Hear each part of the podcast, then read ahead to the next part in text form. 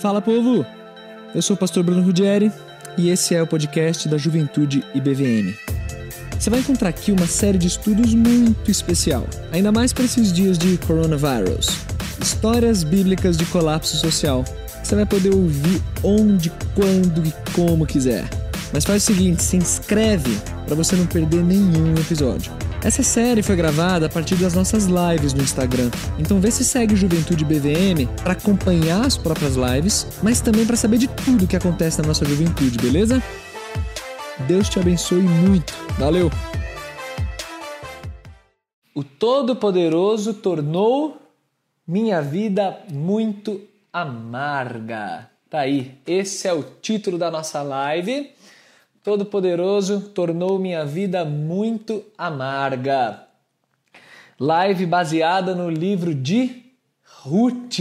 É isso aí. Então, se você tem Bíblia, abra comigo aí no livro de Ruth, se você tem Bíblia. Se você não tem, fique atento que eu vou te situar da, nessa história aqui, tá? Então, se você não tem Bíblia, presta atenção se você não conhece essa história aí. Abriram aí? Livro de Ruth? Então bora? Ruth, abram aí. Quem que disse essa frase, gente? Todo-Poderoso tornou minha vida muito amarga. Foi uma mulher chamada Noemi. Então, se você não conhece o livro de Ruth, ou não está muito situado da história, ou não se lembra, então presta atenção que eu vou te dar um panorama bem rápido do livro de Ruth. O que, que é esse livro? Esse livro, a história dele se passa no período que nós chamamos período dos juízes, que é esse período que nós vimos nas últimas duas lives. Se você perdeu, vai lá no Spotify. Tô muito blogueiro, gente, bom demais. É... Ativa aí o sininho, papá. No Spotify não tem sininho, né? Eu não sou blogueiro. Mas bom, você vai lá, se você perdeu, você assiste as lives de juízes. Assiste não, escuta as lives de juízes. E, e você vai entender o que é esse período. É um período da história de Israel que foi um período absurdamente é, é, obscuro, um período de muito pecado, um colapso total na terra. Um, é um círculo vicioso de pecados na vida do povo de Israel. E o livro de Ruth, se você está aí com ele aberto, você vai ver que o primeiro versículo do livro fala: nos dias em que julgavam os juízes. Então a história do livro de Ruth se passa no período dos juízes. E na verdade, o livro de Ruth ele é um livro colado com o livro dos juízes. É, originalmente é, é uma coisa só, é Juízes Ruth, é um livro só. Porque Juízes ele faz parte do período Ruth, oh Jesus, tenham compreensão comigo, hoje está difícil. Ruth faz parte do período dos juízes, tá? Então por isso que o livro de Ruth começa com essa é, essa descrição aí nos dias dos juízes. E qual, qual é que é a história do livro de Ruth? É uma família que por causa da fome em Israel, a gente não sabe no, período de qual juiz essa história aconteceu, mas estava tendo fome, um colapso na terra por causa do pecado do povo, é, opressão de nações vizinhas. Então a galera chegou ao ponto de não ter mais comida no mercado. Olha o nível do colapso. Por causa disso, uma família decide emigrar de Israel. Eles saem de Israel e eles vão morar na terra de Moabe, que era uma terra um povo é, que não honrava a Deus, um povo perdido em pecados e um monte de coisa errada. E essa família sai de Judá e eles saem da, da cidade de Belém. Não sei se vocês já ouviram falar dessa cidade. Belém, não do Pará, Belém de Israel, lá, né? Cidade de Jesus, cidade de Davi. Então essa família sai de Belém, vai morar em Moab e lá em Moab eles passam um certo tempo e e era uma família, marido, mulher, a mulher é Noemi e dois filhos. Os dois filhos casam com mulheres moabitas, coisa que não era muito aconselhável, e, a, e naturalmente eles acabam absorvendo muita coisa dos costumes e pensamento do povo de Moab. Então aí que é, a história já começa ruim por isso, né? Uma família que estava com fome na terra dela, mas ao mesmo tempo se expôs a perigos espirituais quando se mudou. E o que, que acontece nessa história? Morrem os três homens morrem, cara. É sempre assim, né? Os homens são muito pior, né? Morre o marido de Noemi, que era o pai, e morre os dois filhos de Noemi. Então sobra Noemi e as duas noras. E aí chega o ponto da história em que Noemi fala: é, Mano, já era, vou embora dessa terra, vou voltar para minha terra, que a situação lá acho que já tá, já tá melhor. E ela volta E aí a história vai, as duas noras ficam querendo voltar com ela, Noemi insiste para isso não acontecer. Aí uma das noras, que é órfã, vai embora. Órfã é o nome dela, não é que ela era órfã, é órfã.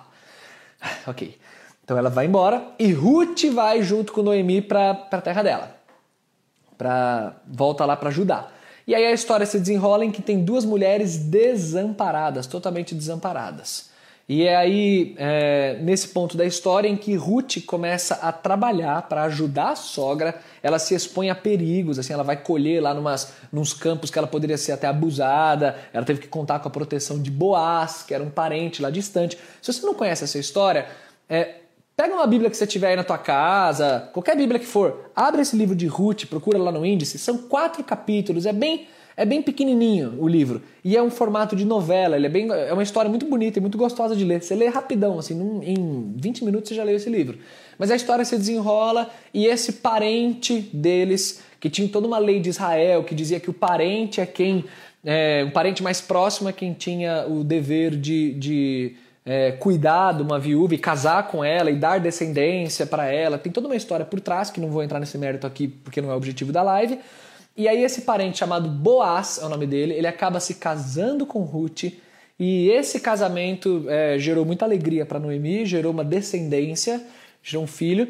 E o final do livro de Ruth, desculpa aí contar spoiler para vocês, mas o livro está aí já há 3 mil anos no mundo, então sem exagero, sem hipérbole. Faz 3 mil anos que o livro está rolando aí, então é, se você não leu até agora, você perdeu um pouquinho de tempo. Mas o final do livro de Ruth nos conta que é a partir dessa descendência de Boaz com Ruth que veio o rei Davi. O livro termina mostrando isso para nós. E aí Noemi então fica muito feliz com o seu descendente e tal. E o livro de Juízes e o livro de Ruth tem um dos propósitos desses dois livros, né? Que na verdade é um livro só, era junto. Um dos propósitos era de fato mostrar a importância da monarquia davídica, mostrar é apontar para a figura do rei Davi como muito importante na história de Israel, porque o período dos juízes não tinha liderança, a coisa estava totalmente é, é, jogada, tá? Então esse é o panorama da história, esse é o contexto histórico do livro de Ruth. Releia se você já leu e leia se você nunca leu. Procure aí que você vai adorar. O livro é muito bonito mesmo e muito bem construído, cara. Tem muito tema teológico profundo para explorar no livro de Ruth, muito mesmo. tema do Goel, que é o resgatador, como Boaz funciona como Jesus, é, é um tipo de Jesus. É, o livro, o livro é embaçado, é muito bom. Mas aqui eu tô contando essa história de colapso social em Judá para trazer para vocês uma visão em perspectiva aqui. Eu quero, eu quero que vocês observem essa história de maneira assim, em, em uma perspectiva interessante. A perspectiva de Noemi para com Deus. Então, o início dessa história, e é o título da nossa live, está lá no capítulo 1, no versículo 20, quando o texto diz assim: presta atenção aí. Noemi está tão triste com tudo que aconteceu que ela fala: Porém, ela lhes dizia, ela é Noemi, não me chamem Noemi, me chamem Mara, porque o Todo-Poderoso tornou minha vida muito amarga. O nome Noemi significa agradável. O nome Mara significa amarga. É, é dizer assim, de agradável minha vida não tem mais nada, porque o que Deus fez foi transformar a minha vida num profundo amargor. Então é, é me chamem Mara. Esse vai ser meu nome. É, Mara significa amargo, por isso que ela pede: mudem meu nome para amarga, porque a mão do Todo-Poderoso é, está contra mim. Dessa, nessa perspectiva aí, Noemi contra Deus, vamos chamar assim, essa visão que Noemi demonstrou, eu quero que vocês percebam o seguinte: Noemi, ela não está totalmente errada na sua percepção. Se coloca no lugar dessa mulher, tá, gente? É uma mulher que sai da sua terra porque tem fome, vai morar numa terra inimiga e nessa terra inimiga ela perde marido e os dois filhos. E ela já é uma idosa. Tipo, tem noção do que está acontecendo aqui? Tem noção do tamanho da dor dessa mulher? Então eu não quero que ninguém seja o, o juizão aí de Noemi, porque a dor dessa mulher é muito grande. Agora, dentro desse comentário de Noemi, o Todo-Poderoso tornou a minha vida muito amarga, você tem é, uma verdade e uma mentira embutida nele. A verdade embutida nesse comentário é que Deus é o responsável pela história, ele é totalmente soberano. Então, quando Noemi enxerga aquela situação de colapso e ela é, coloca sobre os ombros de Deus a responsabilidade por conduzir a história daquela maneira, Noemi está certa. Porque Deus é de fato soberano sobre a história. Então ela, ela soube exatamente a fonte de tudo. É, ela, a irritação dela foi direcionada, a, a amargura dela foi direcionada exatamente para a fonte, que é o Senhor Deus. Então nisso ela está correta. Mas na parte que ela está totalmente errada, totalmente incorreta, é na parte em que ela atribui mais do que responsabilidade por soberania. É quando ela atribui a Deus culpa por fazer o mal. Aí aqui é onde Noemi se parece muito com a gente, porque ela olha a situação de colapso e ela é incapaz de reconhecer a maldade humana. Ela é incapaz de reconhecer a maldade no povo, maldade nas pessoas e maldade inclusive neles, nas decisões que tomam de ir para Moab, isso, aquilo, papapá. Ela, ela não reconhece nada disso. Tipo, ela, ela coloca todo o pacote da culpa sobre os ombros de Deus, como sendo Deus aquele que está fazendo coisa errada e que está tornando a vida amarga. E aí, aqui que eu quero é, dizer para vocês que Noemi está muito equivocada, mas está muito errada mesmo. Porque ela joga sobre os ombros de Deus coisas que são responsabilidades nossas também. Por que, que, o período dos juízes tinha aquele caos todo, aquele colapso todo? Por que, que aconteceu isso lá no período dos juízes? Aconteceu porque decisões erradas do povo, pecado, se afastando de Deus, tomando decisões ruins, tem toda uma responsabilidade humana por trás. Assim como o paralelo de hoje que a gente pode falar sobre a pandemia, tem, tem o aspecto do imponderável, o controle de Deus e as coisas foram conduzidas do jeito que foram? Com certeza tem. Deus que, quer que a situação esteja como está, Deus está governando tudo. Mas tem como a gente não atribuir culpa alguma aos ombros humanos por tanto de mazela que tem nesse mundo, por problemas sanitários, por, por problemas de, de regular também a questão de alimentação, pela maneira como se espalhou, pela desigualdade que existe, pelo tanto de pobre que está sofrendo muito mais, é, e, e como a pandemia evidencia o colapso da nossa estrutura de organização da humanidade. Então tem muito problema nosso. Só que a nossa tendência é jogar a culpa para Deus. E aí eu quero falar para você que de repente se depara a semelhança de Noemi com uma tragédia individual, com uma situação na sua própria família, alguma coisa que você vive dentro do contexto da sua família é, ou da sua vida e que às vezes você tem a tendência de olhar para o céu e falar: Senhor, por que, que o Senhor está fazendo isso com a minha vida? Por que, que o Senhor está fazendo a minha vida ser amarga desse jeito? Por que, que você não me responde? Por que, que você não me dá isso, me dá aquilo? E a gente, sabe, destila o nosso veneno interior sobre os ombros de Deus, quando na verdade Deus é aquele que constrói as coisas, que arquiteta com tamanha perfeição, que mesmo aquilo que aos nossos olhos é, é algo muito ruim, da perspectiva do Senhor é algo muito bom e que ele faz e que ele conduz cada detalhe. Não tem como é, passar batido sem me lembrar você que é jovem, mas tem espírito de velho como eu, gosta de um, de um violãozinho, umas músicas velhas tal, você, vai, você deve adorar as músicas do Estênio Márcios. E o Estênio Márcios é um compositor maravilhoso, escreveu muita música boa. E uma delas é a música do Tapeceiro, que ficou muito famosa né, uns anos atrás. A música do tapeceiro é, é, aquela que ele constrói uma ilustração perfeita de Deus, uma ilustração muito boa, que é Deus como um tapeceiro que está construindo ali um, um, uma grande obra de arte, um tapete, que quando visto do lado errado, quer dizer, você vê um, um tapete, o cara bordando aquele tapete, você vê do, do, lado ao contrário, aquilo parece ter sentido nenhum, é um bagulho cheio de, de caminhos e que desenho estranho é esse. Mas quando você vira do lado certo, aí você vê que aquela obra é uma pintura, uma arte maravilhosa num, num tapete. Então é tipo isso, quando a gente olha da perspectiva que está aqui na Terra, você olha para o céu e você olha para tudo que está acontecendo aqui, você fala, mano, não tem sentido nenhum. O que, é essa maldade que existe? O que, é essa pandemia? Por que, que eu perdi meu pai? Por que, que Deus acabou aquele meu namoro? Por que, que Deus me deixa sem emprego? Por que, que Deus isso? Por que, que Deus está me fazendo vida amarga? Não sei o que, papá. A gente olha assim. Mas se você observa as coisas da perspectiva certa, do lado certo, que é acima do céu, quer dizer, é o governo do Senhor, se você olha com os olhos dele, da perspectiva dele, aí você vê que aquilo é um bordado, é uma excelente pintura que Deus faz e tudo a seu tempo certo, tudo no seu lugar, tudo de uma maneira perfeita. E é isso que Noemi descobriria ao longo do livro, né? focando nessa personagem Noemi. Então, no primeiro momento, ela destila seu, a, a sua amargura, mas ela vai ver lá na frente como Deus mudou a história. E é aqui que eu quero trazer a segunda perspectiva, e a última que a gente vai ver no texto, né? Mas ainda vai, vou falar um pouquinho ainda, aguenta aí. Que é a segunda perspectiva, né? Vamos colocar as coisas em perspectiva. Eu quero colocar as coisas sob a perspectiva da tragédia individual em contraste com a benção nacional.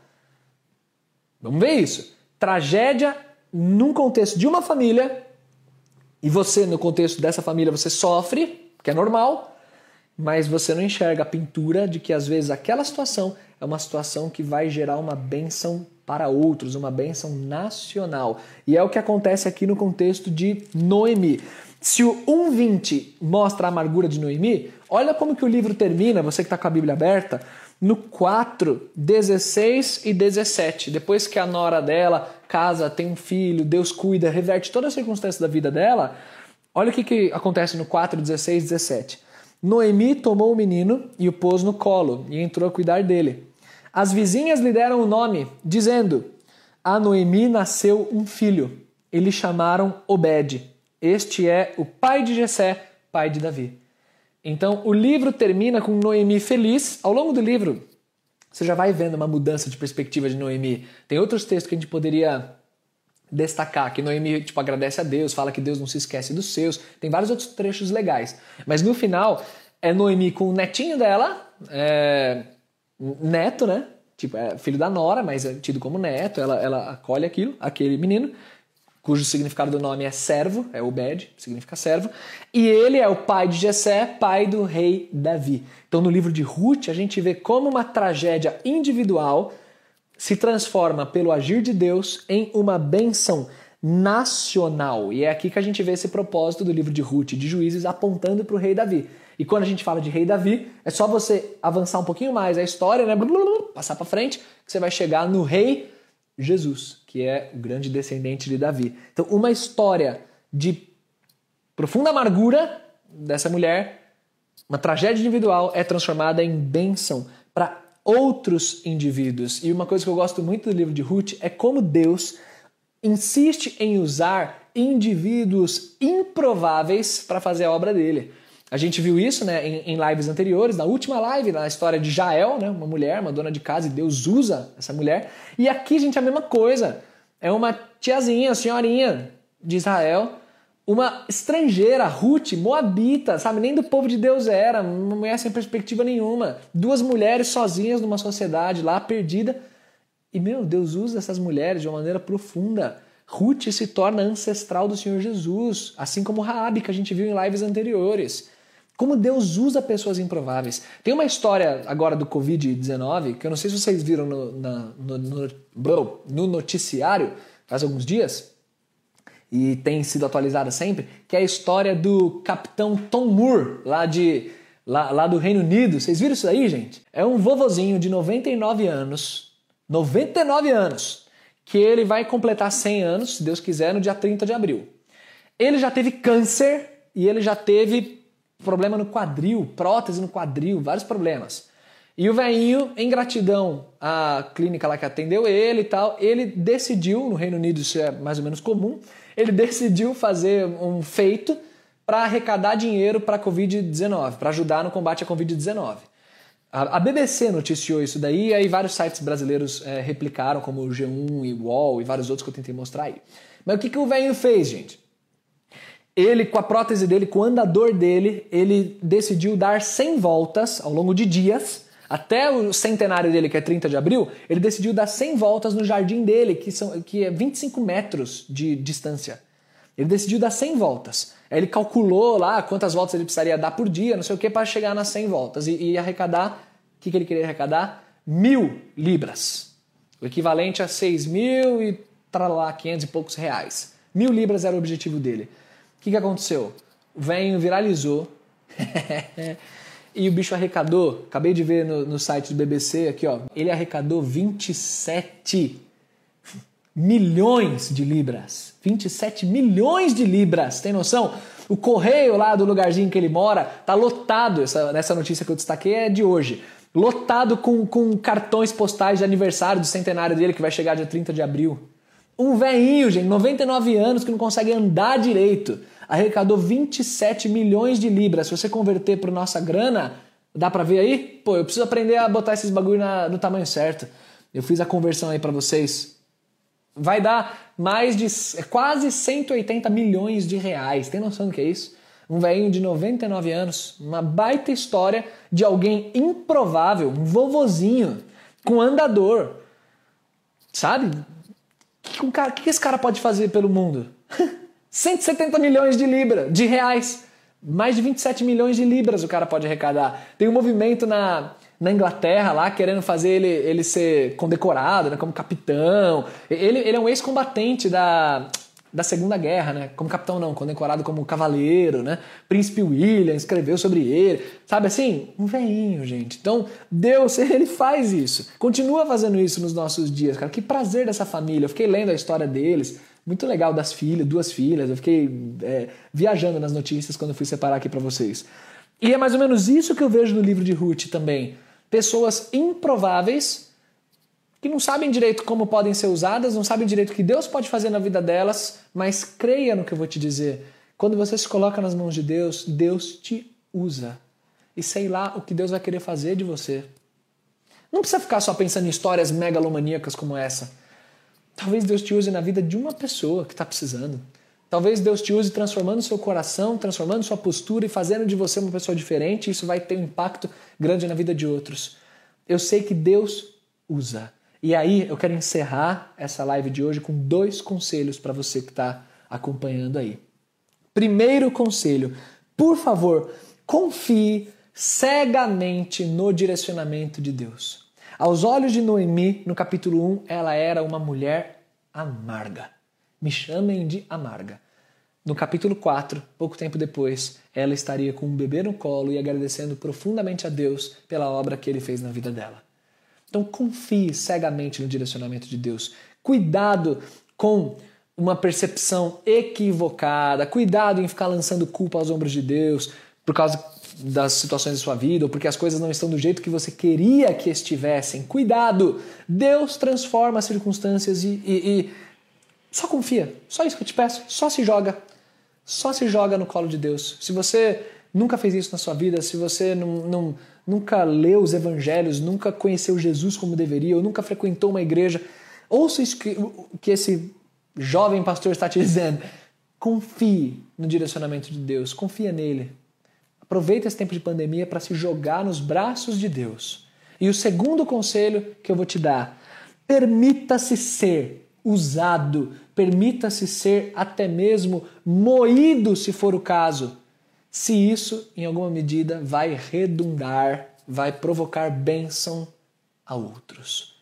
A gente vê uma família que foi esmagada na história pessoal dela, mas que ao ser esmagada, essa, o que essa família produziu foi bênção para o planeta Terra, para mim e para você, porque Jesus veio dessa família. Davi veio dessa família. Então, mano, se Deus quiser me apertar, se Deus quiser, é, é, sabe, apertar o parafuso ali até o Senhor vai estourar, esticar o elástico, o Senhor vai arrebentar. Confia no direcionamento, como o primeiro conselho que eu te dei. E alegre-se no fato de que às vezes Deus faz isso e ele vai moldando um caráter em você, ele vai fazendo uma obra através de você, que isso vai atingir outras pessoas, isso vai ser bênção para outras pessoas. Então se disponha, se permita, se coloque em oração e fala: Senhor, sei lá o que o Senhor tem para mim nessa pandemia, mas me transforma e usa a minha vida para abençoar e impactar outras vidas. Assim como o Senhor fez no meio desse colapso aqui da história do livro de Ruth. Beleza? Deus abençoe cada um de vocês, gente. Que a palavra de Deus deixe seu coração sempre quentinho na presença dele, quentinho com, com verdades profundas, com esperança, com, sabe, com renovação. Eu quero fazer mais pelo reino, eu quero fazer mais para Cristo. Vamos orar, terminando essa live. quero orar por sua vida. Então, essa é a nossa décima primeira live, gente. Vamos manter firme aqui. Enquanto a gente estiver aqui, vamos, vamos manter. Enquanto estiver em quarentena, em isolamento, conto com vocês aqui, ó, prestigiando, participando, é, ficando firme até o final, porque a gente vai alcançar cada vez mais pessoas assim. Não se. Não desanime no meio do caminho, sabe? Ah, já enjoei de live, ah, já. Fiquem firmes, galera. Fiquem firmes. Vamos, vamos que vamos, que a palavra de Deus que está sendo pregada, beleza? Vamos orar, povo. Ora aí, acompanha. Pai querido, que história maravilhosa essa de Ruth, Senhor. Como o Senhor é bondoso, como o Senhor é gracioso. Como o Senhor é quem controla os acontecimentos de um jeito lindo que a gente não consegue vislumbrar. E eu diria, Senhor, que hoje deve ter um monte de gente, às vezes eu mesmo me enquadro assim, em alguns momentos. É, um monte de gente que que está enxergando a vida com um amargor, com um sabor muito ruim, é, é, tudo que está acontecendo, a ansiedade está batendo a mil no coração, depressão, sem perspectiva de futuro, problema que bateu na porta, demissão, saúde fragilizada, briga, não aguenta ficar em casa. Senhor, tem um monte de gente sofrendo, um monte de gente. E eu peço que, da mesma maneira que o Senhor usou é, Noemi, Ruth, para um propósito muito mais amplo, se visto em perspectiva. É, eu peço que o Senhor use também a nossa vida e nos ajude a lidar com qualquer tipo de amargura, nos lembrando que o Senhor possui uma doçura que ultrapassa tudo. O sabor de experimentar a tua vontade, o teu reino, de estar ao teu lado, é, é muito mais doce do que qualquer amargura que a gente possa enfrentar. Então eu peço que isso encha o nosso coração de esperança Ajude cada um que está acompanhando esse culto a receber essas verdades no coração e a ser impactado por elas. Por favor. E eu te peço, Pai, que o Senhor nos dê criatividade, força, condição de abençoar outras pessoas. Não deixa nenhum de nós ficar exageradamente focado em nossos próprios problemas. Nos ajude a erguer a cabeça, a olhar para quem está do lado e a levar o teu amor, o teu evangelho adiante. Assim como teu filho Jesus foi moído na cruz por nós, peço que, se for preciso, o Senhor nos moa, o Senhor nos aperte, faça o que for preciso para que a gente tenha um caráter aprovado e seja uma ferramenta útil na vida de outros. Muito obrigado, Pai. Nós te louvamos, te honramos, te agradecemos em nome de Jesus. Amém, Senhor. Amém, galera. Valeu por acompanhar. Deus nos abençoe muito, muito, muito, muito. Sexta-feira tem mais. Todo mundo que estava aqui hoje, esteja sexta-feira, convide mais gente para a nossa live passado Rafa Negra, viu? E do Sandy Júnior também. Para passar todo mundo, tá? Deus abençoe. Vou encerrar aqui. Saudade de vocês. Até sexta, se Deus quiser. Fui!